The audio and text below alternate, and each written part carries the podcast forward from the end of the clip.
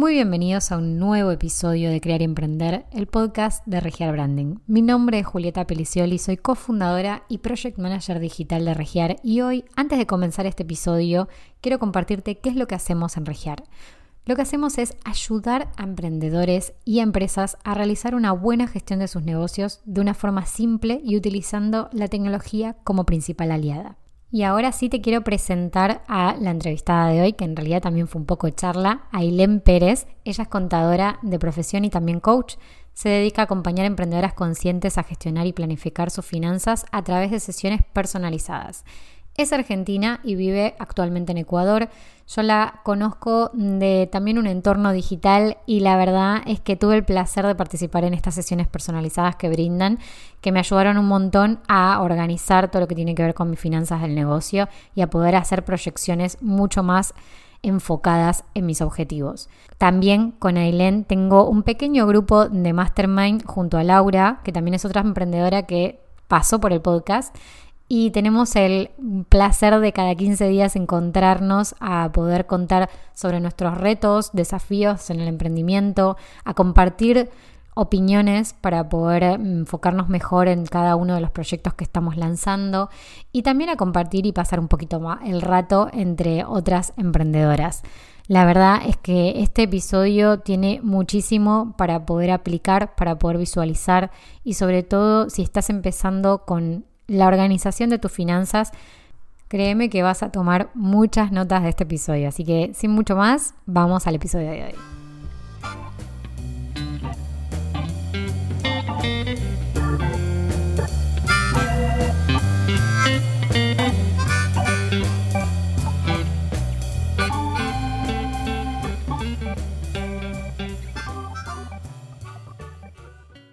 Y para darle primero el paso a que se presente, hola Ailu, ¿cómo estás? Hola Juli, hola a todos los que están escuchando, qué lindo estar acá. Me alegra mucho de que estés acá, realmente hace mucho tiempo que vengo diciéndote para grabar este podcast, así que encantadísima que estés. El primer paso es que te presentes como lo hacen todas las personas que pasan por el podcast, así que contanos quién sos, qué haces, dónde estás. Eh, bueno, yo soy Ailén, soy argentina, pero actualmente estoy en Quito. Eh, y lo que hago es acompañar a, mujeres en la gestión de, sus negocios a través de la organización y planificación financiera. Son asesorías uno a uno, así que bueno, trabajamos juntas sobre esos aspectos. Me encanta. Aparte debo decir que igualmente algo ya avisé y conté en la presentación, pero Debo decir que trabajé con ella en las sesiones y me ayudó un montón, sobre todo a registrar mucho mejor todo lo que tenía que ver con mis finanzas, que de ese tema vamos a hablar hoy. No solamente eso, sino que también a un tema muy importante y que me parece que es un dolor como muy representativo en todos los emprendedores, que es el tema de poner precios, de establecer unos precios que sean justos para ambos lados, ¿no? O sea, tanto para el mercado y para lo que tenemos para ofrecer y el valor que tenemos para aportar, como también para la retribución y el rendimiento de nuestro negocio. Entonces, la verdad que súper recomendable, pero más allá de que yo lo recomiende, hoy vamos a ir hablando un poco más en detalle como para que también la conozcan y para que sepan qué es lo que suele hablar ella en estas sesiones. Así que vamos a empezar un poco con este tema. Algo ya anticipé, todo esto que tiene que ver con el registro de finanzas y demás, a mí me parece que es un tema que a veces lo tomamos como algo pasajero, como algo que, bueno, es, es llevable y mejorable y que algo que se puede formalizar con el tiempo. Pero me parece que acá, hay vos nos puedes decir mucho mejor desde cuándo es que se puede comenzar con este registro, desde cuándo es que recomendás comenzar con el registro. Y primero, antes de decir, responderme esta pregunta, primero, ¿qué es el registro de finanzas y cómo lo presentás vos a las personas con las cuales trabajas? Hoy, bueno, primero desde el día cero te diría, pero mm, yo creo que hay distintas fases de, registrar. Em, fundamentalmente el punto de partida me parece que es registrar como los movimientos que vamos teniendo de dinero em, para saber cuándo ingresa y cuándo sale, porque muchas veces la venta se da en dos cuotas o en, distintas partes y no, es, no se es 100% el, el, momento en el que vos recibís todo el dinero, sino que va por partes. Eh, eso es más el registro financiero. Eh, y si no, también tenemos como el registro, digamos, más económico, que es el total de la venta, pero sí me parece importante arrancar con el financiero, que es lo, que, lo que estuvimos viendo Juli también, que es eh, ingresó tal fecha, tal dinero, salió tal dinero, que es más o menos el reflejo de, de lo que vemos en la cuenta bancaria, ¿no? Pero verlo y, y anotarlo, eh, nada, no, nos produce otro impacto, ¿no? Que, que solamente ver la salida o la entrada. Tal cual. ¿Y vos eh, esto recomendás hacerlo, digamos, a medida que va ocurriendo cada uno de esos, de esos ingresos o egresos de dinero? ¿O hacerlo en un momento específico del mes? Porque, por ejemplo, a mí me pasa, y lo viste conmigo, que es que yo lo hago una vez al mes, me siento y hago absolutamente todo, pero porque realmente tengo todo bastante traqueado. Pero en el caso de un emprendedor o emprendedora que esté recién comenzando, ¿vos recomendás ir haciéndolo día a día? Eh, depende del flujo, o sea, la cantidad de, no sé si tienes un local, eh, unas asesorías, que capaz que tenés dos asesorías mensuales, bueno, no es tanto el flujo que vas a tener diario de, movimientos o de registros, pero si, si es un, un, negocio que sí tiene muchos, te recomiendo que seas diario o por lo menos semanal, aunque sea que hayas, no sé, por ejemplo en tu caso, Juli, que haces eh, las asesorías, las consultorías de manager y eso. Eh, capaz que si vendes, no sé, tres por mes, las puedes anotar en ese momento, pero si vendieras 20 o 30, ya se te, se te va de las manos y, no las tenés más en mente. Entonces, en esos casos sí es diario o semanal, y si no, mensual no tanto, pero más para el lado de quincenal, como para saber bien cómo viene el mes y poder ahí, en caso de que venga flojo, hacer como algunos ajustes, ¿no? Porque si no, al final ya es tarde. Ahora, con esto también me surge la otra pregunta, ¿no? La típica de, ¿separo lo que es personal de lo que es el emprendimiento? ¿Lo unifico o tengo ambas dos cosas y registro ambas dos? O sea, ¿qué hacer en ese caso? Separar siempre. Siempre, siempre. Eh, y cuanto antes puedas separar, mejor, porque muchas veces decimos, no, bueno, mi, mi emprendimiento está en crecimiento o por ahora no. Y a la vez hasta que no separas, no tenés tampoco esa claridad de poder tomar decisiones. O, no sé, me voy un fin de semana a algún lado con mi pareja o eh, hago este curso o esta capacitación. Como que ahí las dos decisiones están en la misma, en la misma bolsa, por así decirlo.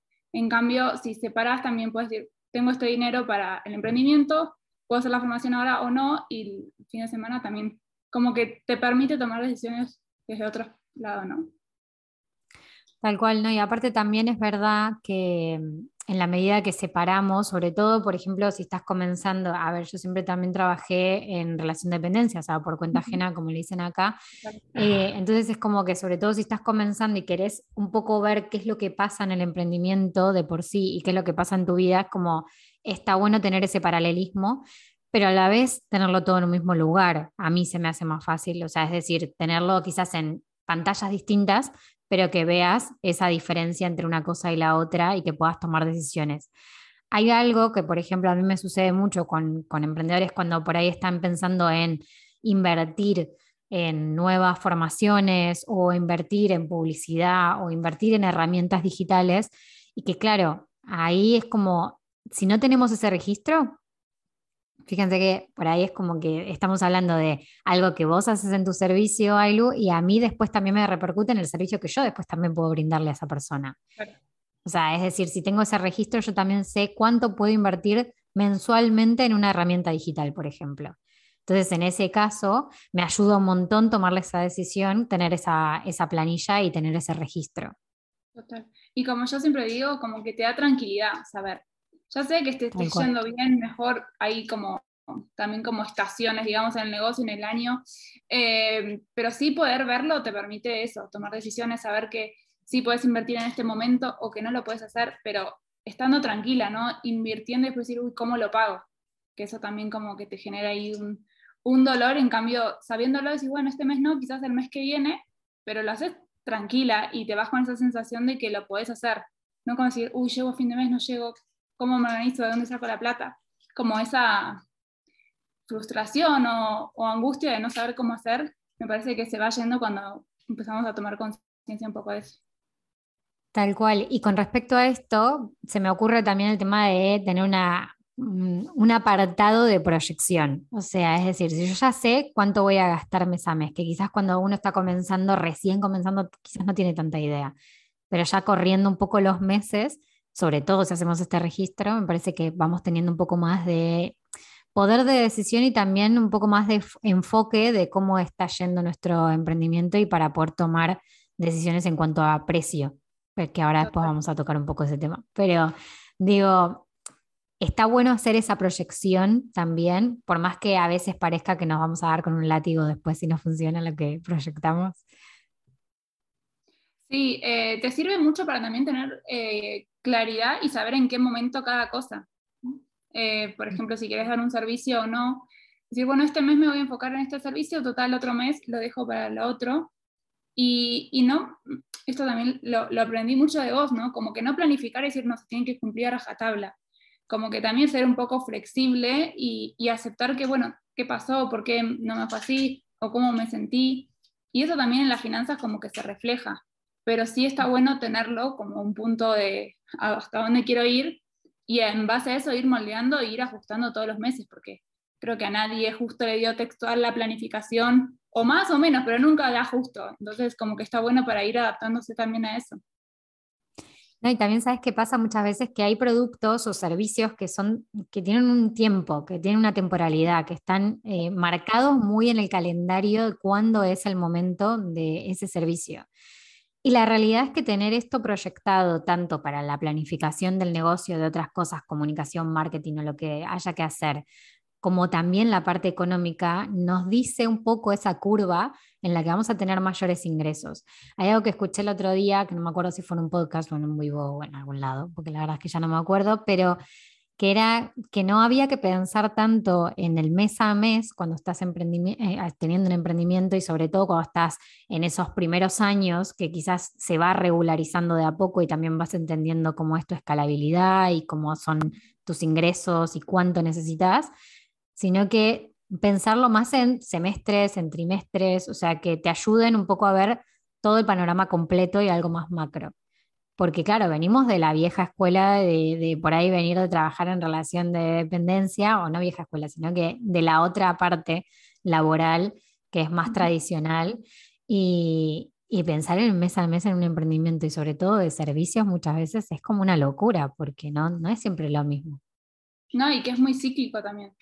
Yo lo, lo, relaciono mucho lo que, lo que decís con, bueno, donde estamos viviendo nosotros ahora, ¿no? Como vos en España, yo en Ecuador, que ya las vacaciones son en otra época y que ya tu año calendario, que era enero, diciembre, que tenías como más establecido, de repente acá las clases arrancan en septiembre y eso sí, como que todo el mundo arranca en septiembre y es, es distinto y es amoldarse y, y cómo nos vamos adaptando. Sí, lo que me sirvió a mí mucho al principio y me está sirviendo ahora es eso de verlo por trimestres o a los sumos semestres y a ir haciendo ajustes, sí teniendo una idea del año o más allá, pero como que verlo un poco más cercano, eh, sí lo veo más tangible y sí me está ayudando un montón. Sí, y aparte también entender la diferencia entre lo que se factura y lo que es ganancia. Total. O sea, acá en España también va a haber un cambio bastante grande con respecto a la tabla de autónomos, digamos, a lo que se va a, a pedir de impuestos y a lo que vamos a tener que pagar como seguridad social y demás que claro, va a haber ese cambio y ese cambio ya igualmente viene de algo que venían reclamando dentro de, esa, de ese importe que estamos pagando. Verlo también en cuanto a sentarnos quizás no solamente con esa planilla solo, sino que también con nuestro gestor, gestora que tengamos para poder evaluar en qué condiciones estamos y cuán rentables estamos siendo, está bueno. A mí me ha pasado cambiar un poco el, emprendimiento, vos lo sabés, Ailu, y que quizás durante muchos meses no pase demasiado en el emprendimiento y por eso no quiere decir que no esté funcionando, sino que lo que quiere decir es que está en un momento de transición y que hay que tomar ciertas decisiones, sobre todo en cuanto a, yo lo veo con los negocios digitales, en cuanto a qué herramientas son indispensables y cuáles tengo que dar de baja, quizás. Muchas veces cuando cuando no tomamos conciencia de eso, de todos los gastos que tenemos, quizás sí sabemos cuánto pagamos de cada cosa, pero al verlo o agrupado por distintas herramientas, como, como vos decís, Juli, que, que hoy son muy útiles también en entornos digitales, quizás estamos pagando mucho por una herramienta que no nos sirve. Y como estamos en modo automático, y muchas veces también se nos debita la cuenta sin, sin darnos cuenta, no nos damos el permiso de decir, capaz que no la necesito tanto, o capaz que puedo usar otra que sea más útil, o en este momento, no sé, la doy de baja y la doy de, baja más, de alta más adelante, eh, pero hasta que no lo vemos, eh, no podemos tomar esa decisión.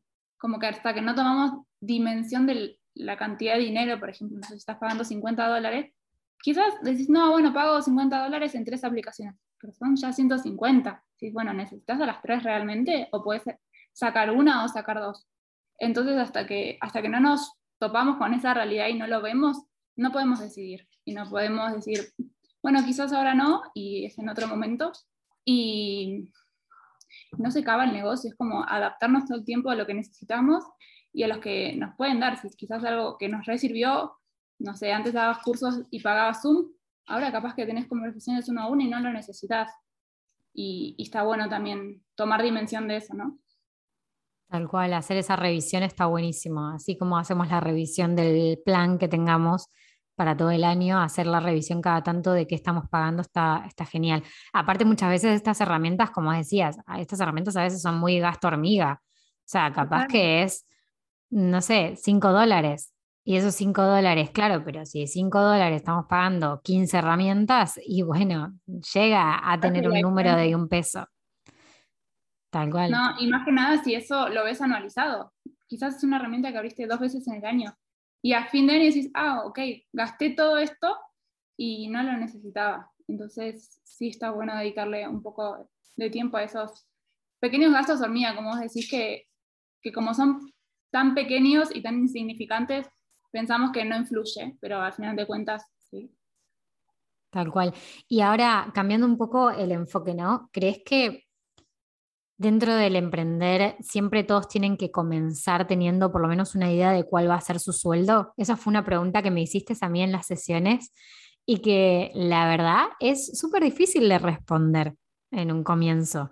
Pues como uno entiende en qué estadio quizás estás o en qué situación está tu negocio, si estás quizás arrancando con una línea nueva o que estás invirtiendo mucho para publicidad, sobre todo quizás nosotras que nos fuimos de nuestro país y tenemos que volver a generar contactos, volver a generar una serie de alcance para nuestro negocio. Claro, es como que la inversión es tanta o el movimiento es tanto que pensar en un sueldo como que se nos hace un poco difícil a veces.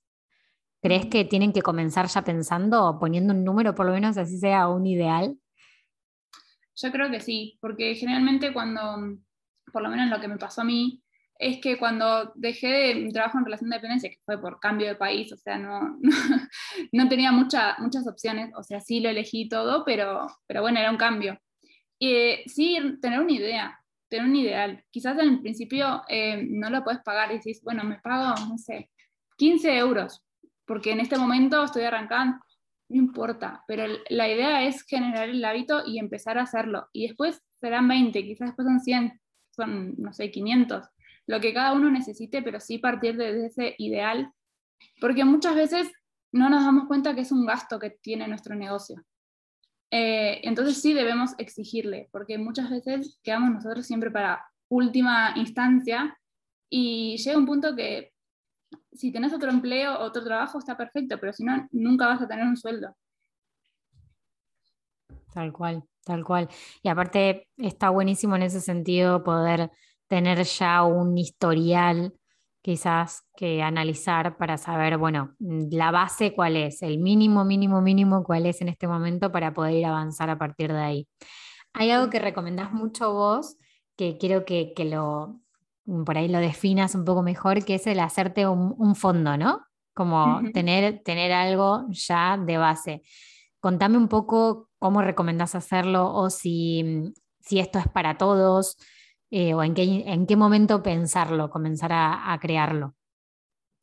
Em, bueno, el fondo de emergencia, para, los que no saben, es un, justamente eso, un fondo, un colchón eh, de dinero que uno tiene para eh, ciertas emergencias por ejemplo, una enfermedad, como, como en realidad somos emprendedores, no es que nos enfermamos y alguien va a venir a pagarnos, o pasa algo extraordinario que tenemos que hacer una inversión en el negocio y decís, bueno, por ejemplo, no me pago el sueldo este mes para hacer esta inversión y la verdad es que no, no es lo ideal. la idea es sacar plata de, otro lugar, que en este caso sería el fondo, y desde ahí hacer las inversiones o lo que vos necesites. Lo ideal es que este fondo eh, esté constituido cuando vos puedas. Prefiero primero que te pagues un sueldo y que después puedas construir el fondo, o que los vayas haciendo en paralelo.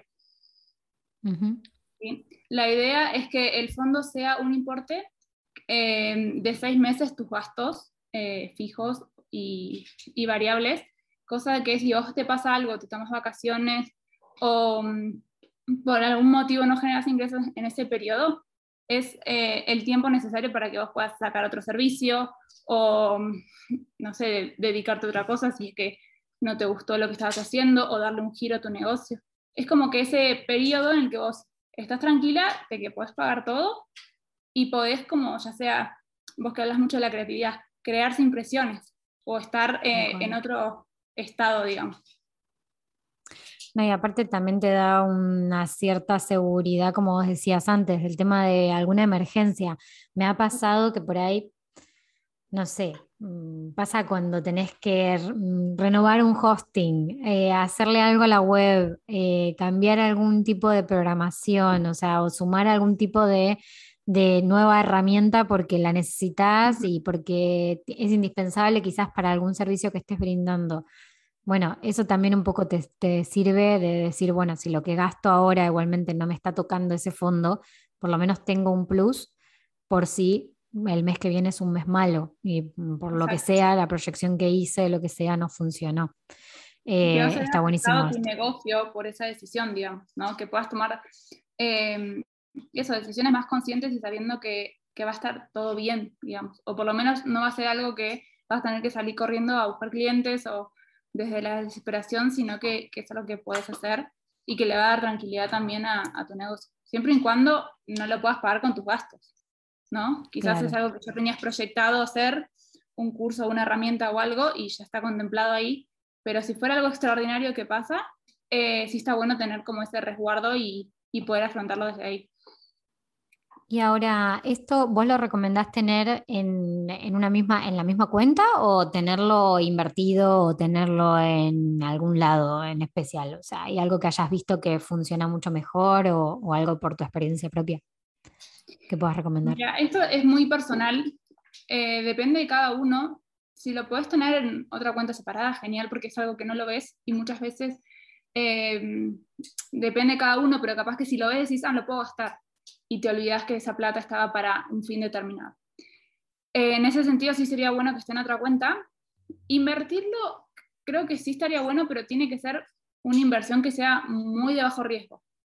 Porque si es alguna inversión, bueno, supongo que plazos fijos y esas cosas no serán, pero si es alguna inversión con muy alto riesgo, quizás la perdiste y era plata que necesitabas.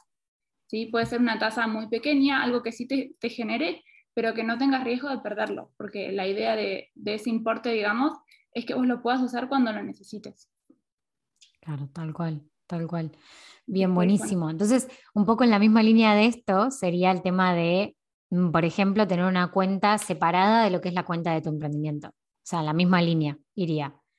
Decir, bueno, a ver, quizás en un lugar que sea solamente para el emprendimiento y otro donde yo me pague mi sueldo y donde yo pueda hacer gastos mm, de cualquier tipo y que lo, mantenga separado como para poder visualizarlo mejor también. ¿Qué opinas de eso? ¿Estás hablando de lo personal o Bancarias, sí. De lo personal y del emprendimiento. Sí, eso siempre. Eso sí eh, te ayuda un montón. Y este caso sería si, si, se puede, que hay muchos bancos que sí te dan la opción de tener una tercera con tu fondo. Ah, buenísimo. Sí, eso sería ideal.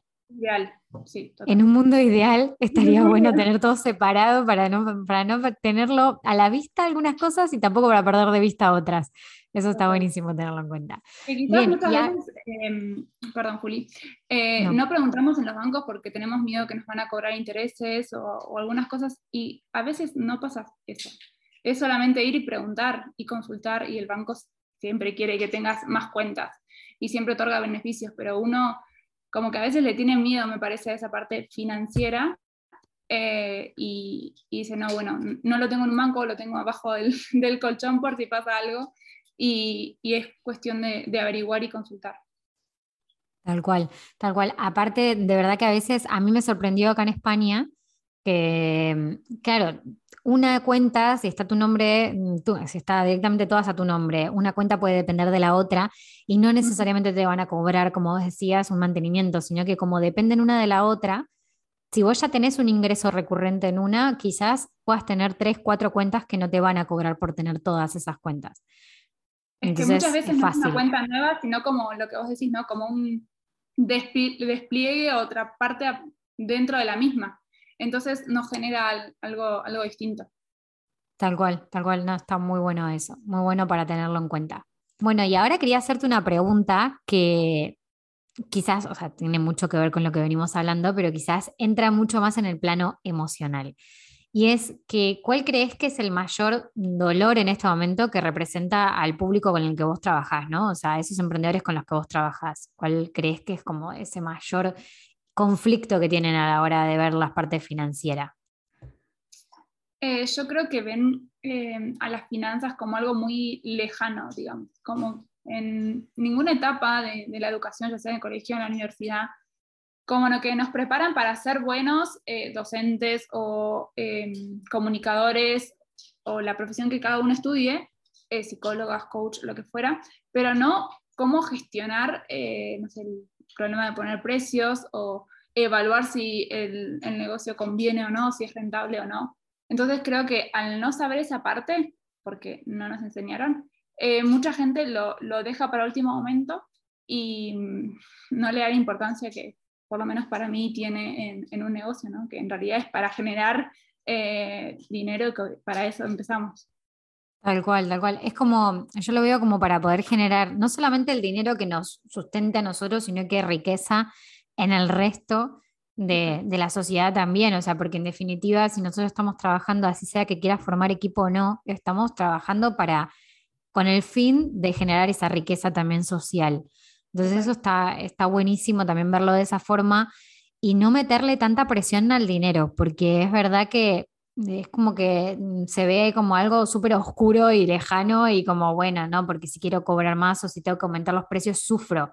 O sea, de verdad, eso creo que es un, sufrimiento, salvo eh, para los que hemos vivido en países con mucha inflación como es Argentina, que se sabe que los precios aumentan. Pero bueno, cuando te encontrás en otros lugares que no tienen ese, ese contexto económico, es como más difícil, ¿no? Todavía creo yo, es como una barrera que tenemos que, sobrellevar. Sí, y sabes, muchas veces lo que pasa es que los emprendedores arrancás a emprender como teniendo tu, trabajo en relación de dependencia, quizás son seis horas o menos horas, entonces como que sentís, que a mí me ha pasado también, no es que lo estoy hablando desde lejos, em, que aumentar los precios es como que, uy, estoy como estafando a mi cliente porque yo ya tengo mi, negocio en relación de dependencia y yo ya tengo mi vida bien y como que esa parte está, entre comillas, más resuelta. Pero claro, no le das quizás uno al, emprendimiento lo que requiere.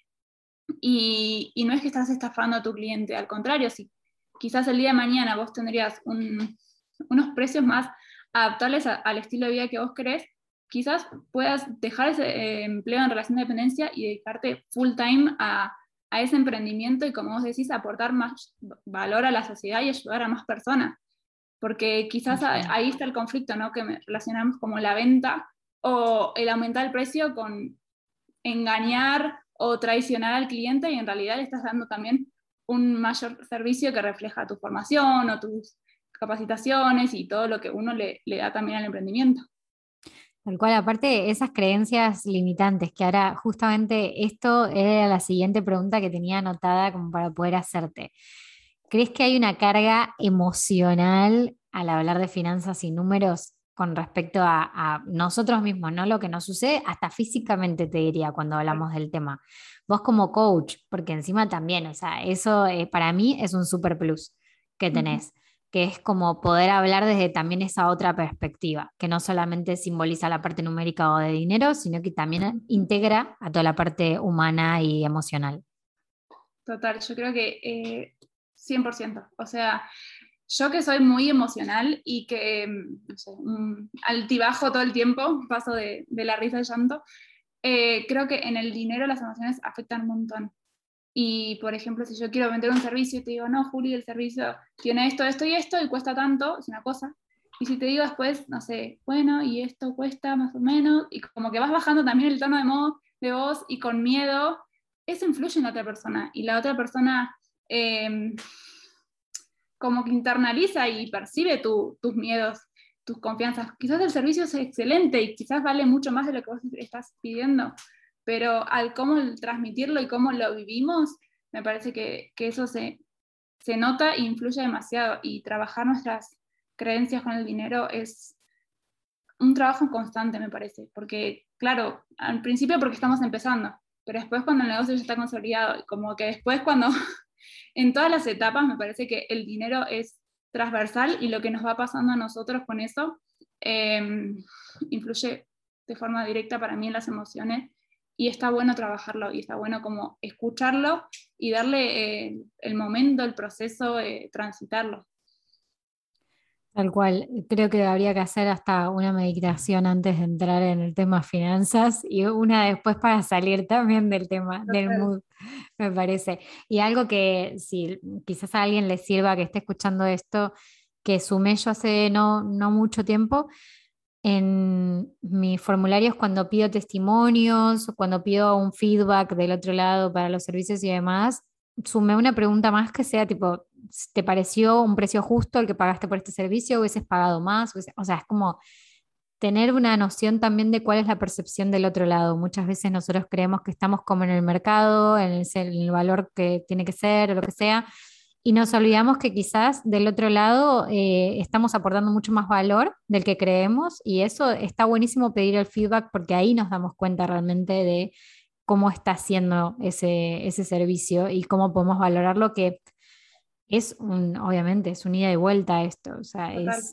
entregar ese valor, pero a cambio de la parte monetaria, como lo hacemos en otros contextos, perderle un poco ese, ese miedo que igualmente está, ¿eh? lo digo como súper superada, pero, pero no. Eh, esa pregunta me parece que es fundamental, porque muchas veces la percepción que nosotros tenemos es distinta a la del otro y quizás para nosotros es un precio caro, por así decirlo.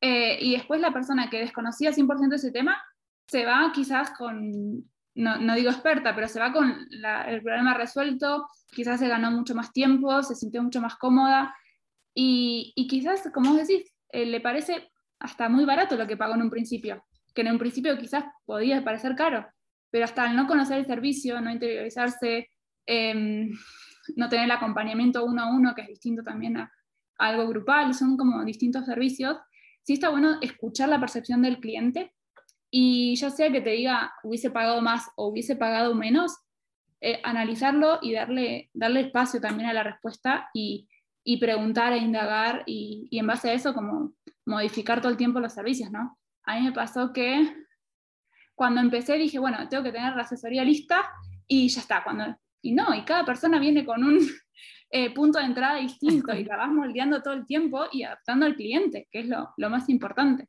Entonces sí está bueno como estar abierto a decir, bueno, ¿qué puedo aprender? ¿Cómo lo puedo ver?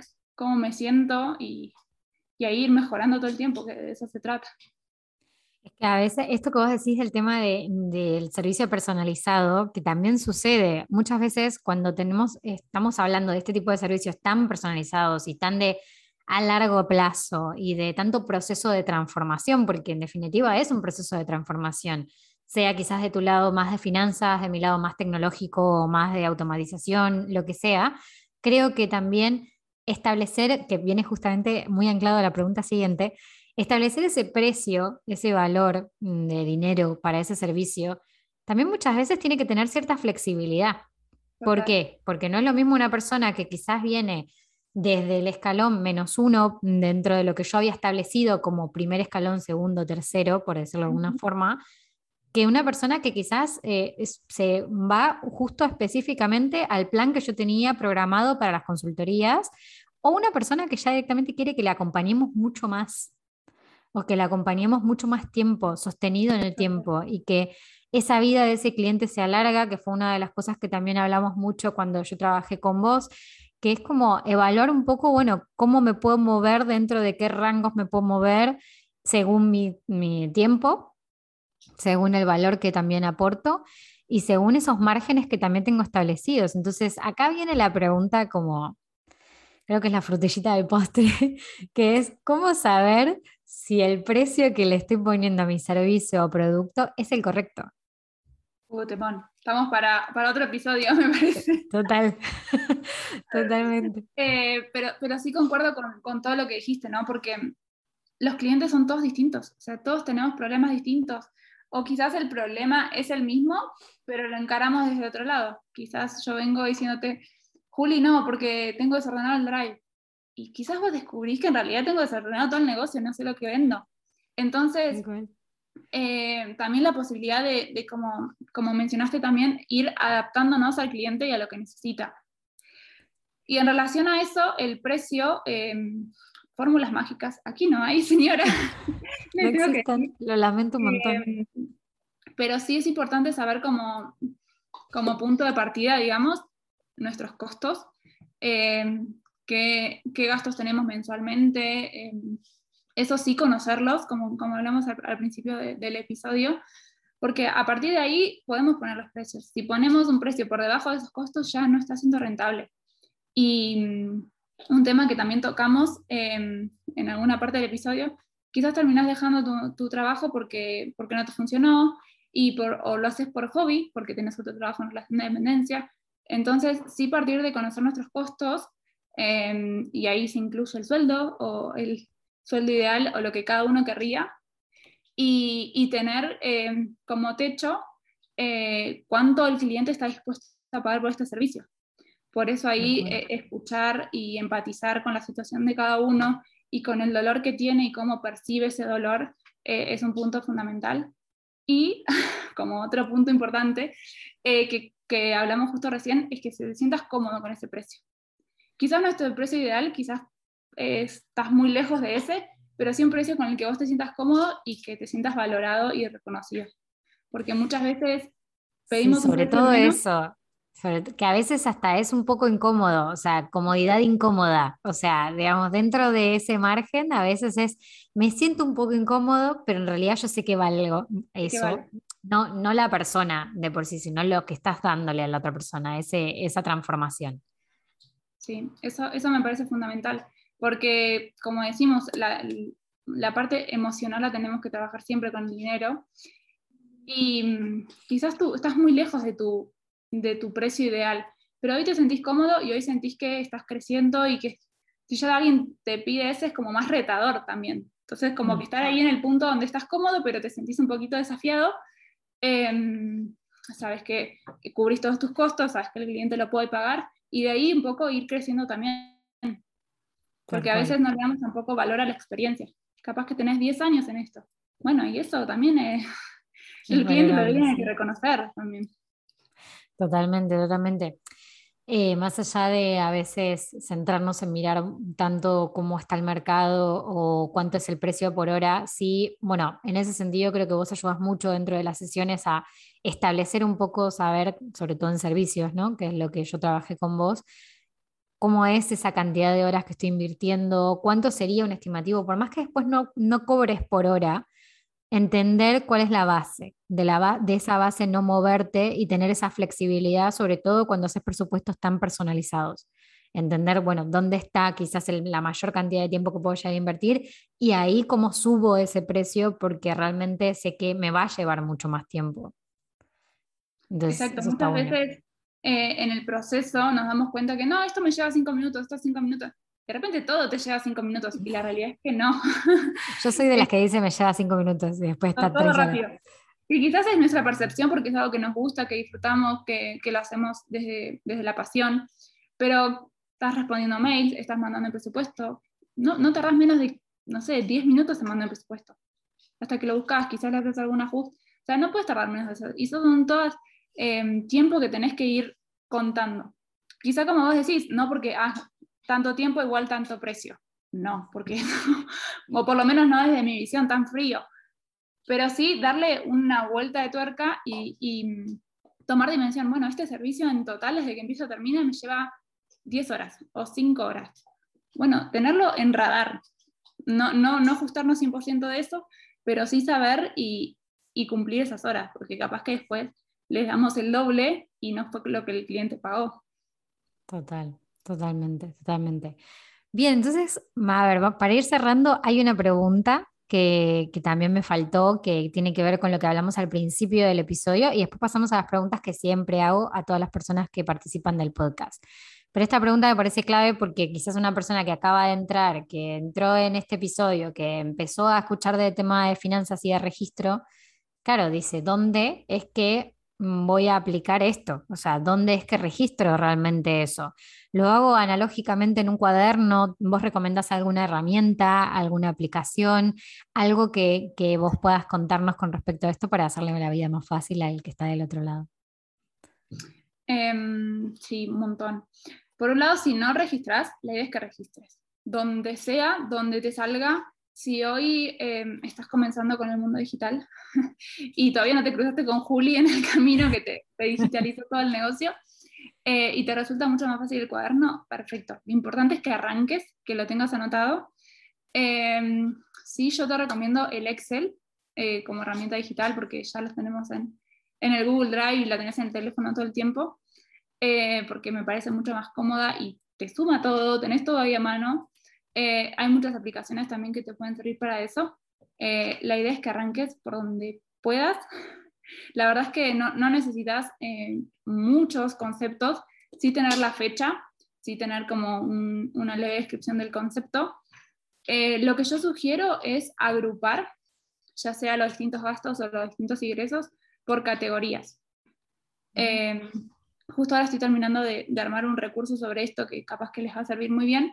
Eh, y es eso, es empezar a registrar y no solo registrar y listo, lo, hice y chau y quedó guardado ahí, sino como que también abrirlo y decir, bueno, a ver qué pasó esta semana, este mes, este periodo, para ir también tomando decisiones como dijimos en un momento al principio, ¿no? Y aparte también el día de mañana, si quieren eh, tener una sesión con Ailu y que hablen del tema y que puedan hacer un análisis quizás un poco más exhaustivo del tema, ya tener todo ese registro hecho te va a dar como mucha más información para que se pueda analizar mucho más a fondo el emprendimiento completo. Entonces eso está bueno. Esto que decías de lo del recurso que vas a, que vas a dar seguramente mm, por cuándo va a salir el episodio, tengo estimado más o menos en un par de días de acá, de cuando estamos grabando, así que seguramente ya lo tengas hecho, así que en el caso de que sea así, va a haber un enlace abajo en la cajita de, información del episodio para que puedan ir a descargarlo directamente, porque sé de qué se trata ese recurso, sé lo que hay en el interior de ese recurso y créanme que les va a facilitar mucho el tema de empezar a registrar y no tener excusas sobre todo que no lo tengo claro, que no lo tengo organizado. Realmente esto está muy bien organizado y las herramientas que aporta AILU son muy, muy fáciles de usar para poder realmente hacerlo y llevarlo a cabo. Así que eso, que vayan después a la cajita de información y que lo busquen. y, ahora me sí. cuenta, perdón Juli, no, no, por eh, que muchas veces les tenemos eso como miedo a la finanza porque no sabemos por, por dónde empezar entonces, eh, sí que el recurso que estoy preparando está especialmente pensado en eso, ¿no? En decir que sea simple y que lo puedas hacer. Eh, después, siempre, para complejizar, hay un montón, pero la idea es que, lo puedas hacer y que puedas eh, empezar a ver qué está pasando con, el dinero de, tu negocio. Perfecto, perfecto, ideal. Buenísimo, entonces, gracias Ailu por, por ese recurso y por compartirlo acá con nosotros. Bien, ahora sí, ahora pasamos a las preguntas finales. Estas preguntas son las que les hago a todas las personas que pasan por los episodios del podcast, así que abiertas y muy fáciles de responder. La primera es cómo creas contenido para redes sociales y qué te inspira, como para que nos cuentes un poco de qué forma lo haces, de qué forma lo pensás. Bueno, eso es un punto de dolor. estamos trabajando en ello. Em, sí me sirve mucho em, escuchar, que también lo, hablamos de, muchas partes del episodio, escuchar a, tu cliente o a, tu audiencia en las redes y ver qué le está pasando, porque em, al principio cuando em, empecé a crear mi negocio decía, claro, estos conceptos como que para mí son súper simples, porque yo vengo, estudié contabilidad y los tengo arraigados ya, pero claro, alguien me habla de comunicación, de organización, y para mí es un mundo. Entonces, como si empatizar con la otra persona y, escuchar y sentir como qué le está pasando y qué siente em, o qué percibe, digamos, de, estos temas y, en realidad estamos creando contenido para ellos. Perfecto, sí, de ahí sacar las ideas para los contenidos, genial.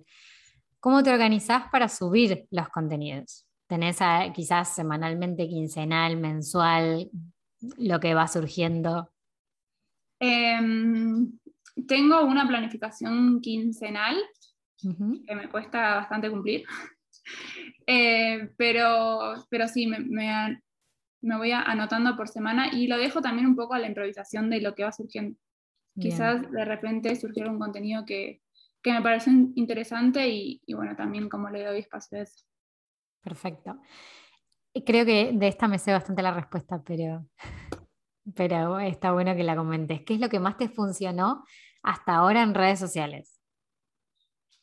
Eh, me funcionó mucho eh, los reels. Muy bien, video, sobre todo.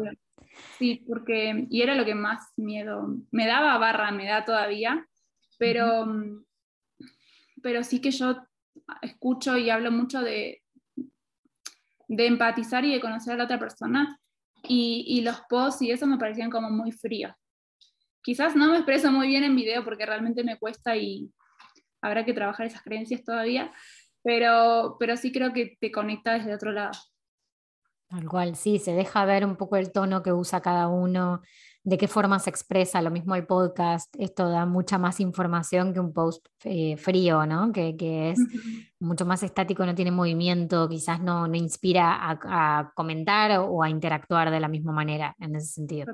A ver, los dos son totalmente buenísimos como para poder transmitir un mensaje no, no, sacamos uno por otro, pero es verdad que la tendencia va hacia el video, entonces está bueno probar estas herramientas. Y la última pregunta, ¿podrías comentarnos cómo te organizas en tu trabajo? O sea, si haces semanalmente, mensualmente, si usas herramientas digitales para organizarte, o sea, ¿cómo manejas tu productividad así a grandes rasgos? Em, tengo, como, como hablamos también, una planificación trimestral barra semestral, pero con no tan a rajatabla, tipo no objetivo SMART súper desarrollado, sino como ideas o cosas que quiero hacer en esos periodos. Em, y después ya el mensual lo llevo a Google Calendar. Perfecto, buenísimo. Y sí, eh, también utilizo eh, Notion para, para ah, poner las tareas o los objetivos y desglosarlos un poco más eh, en acciones un poco más concretas, que eso me resolverá bien. Me cuesta llevarlo a la práctica, 100%, pero sí me sirve para tener una, una línea de lo que estoy haciendo y los pasos que, que voy siguiendo. Perfecto, buenísimo. Bueno, gracias por todas estas respuestas. Me parece que está bueno porque creo que todos nos manejamos un poco distinto y al mismo tiempo podemos usar las mismas herramientas. Y está bueno porque cada uno las maneja de la forma que mejor le viene. Gracias, Ailu, por participar del episodio. Hablamos de todo un poco, creo yo que tocamos bastantes temas, tanto de registro de finanzas como también un poco de esos miedos que hay a la hora de hablar de dinero, de todas esas trabas emocionales que podemos llegar a encontrarnos. Y nos diste consejos que tienen más que ver con el estar tranquila a la hora de poder llevar un negocio a nivel financiero y también con todo lo que tiene que ver con, bueno, Mm, flexibilizar un poco todo esto y, registrarlo para poder tomar mejores decisiones. Creo que me llevo sobre todo ese tipo de, frases que tienen que ver con tomar conciencia, pero desde la calma, ¿no? Que creo que es lo que más transmitís. Sí, sí, porque me parece súper importante eh, y, y me di cuenta que cuando hacemos, y yo principalmente, hago todo apurada o sin un sentido, sin, sin una planificación, o sin un objetivo claro, lo haces desde la brume, desde, desde no ser genuino y no ser auténtico con lo que uno está transmitiendo. Entonces me parece que, que, partiendo de las finanzas y tener como ese tema, no te digo resuelto, pero por lo menos un poco más claro y, y más consciente en tu día a día, te permite accionar y ofrecer tus servicios y, y conectar desde otro, otro lugar más, más genuino. Totalmente, totalmente. Bueno, Ailu, decinos dónde te pueden encontrar por si quieren hablarte, por si quieren ver tu propuesta y también, bueno, obviamente que yo voy a dejarlo del recurso, pero contanos en qué redes sociales estás. Bueno, actualmente soy solamente en Instagram, eh, me encuentran como arroba soy Pérez Y bueno, próximamente en este recurso espero que, les sea súper útil a todos, que, la idea es eso, de que empiecen a registrar y, a tener esa tranquilidad financiera que, que, me parece que está bueno, digamos, y hablar un poco más de finanzas, que es un tema bastante tabú. Totalmente, totalmente. Bueno, gracias Ailu, espero tener otro episodio más seguramente para hablar de otros temas en profundidad igual que este. Y a todo el resto, nos vemos la próxima. Bueno, muchas gracias Juli y a todos por, por acompañarnos en este ratito.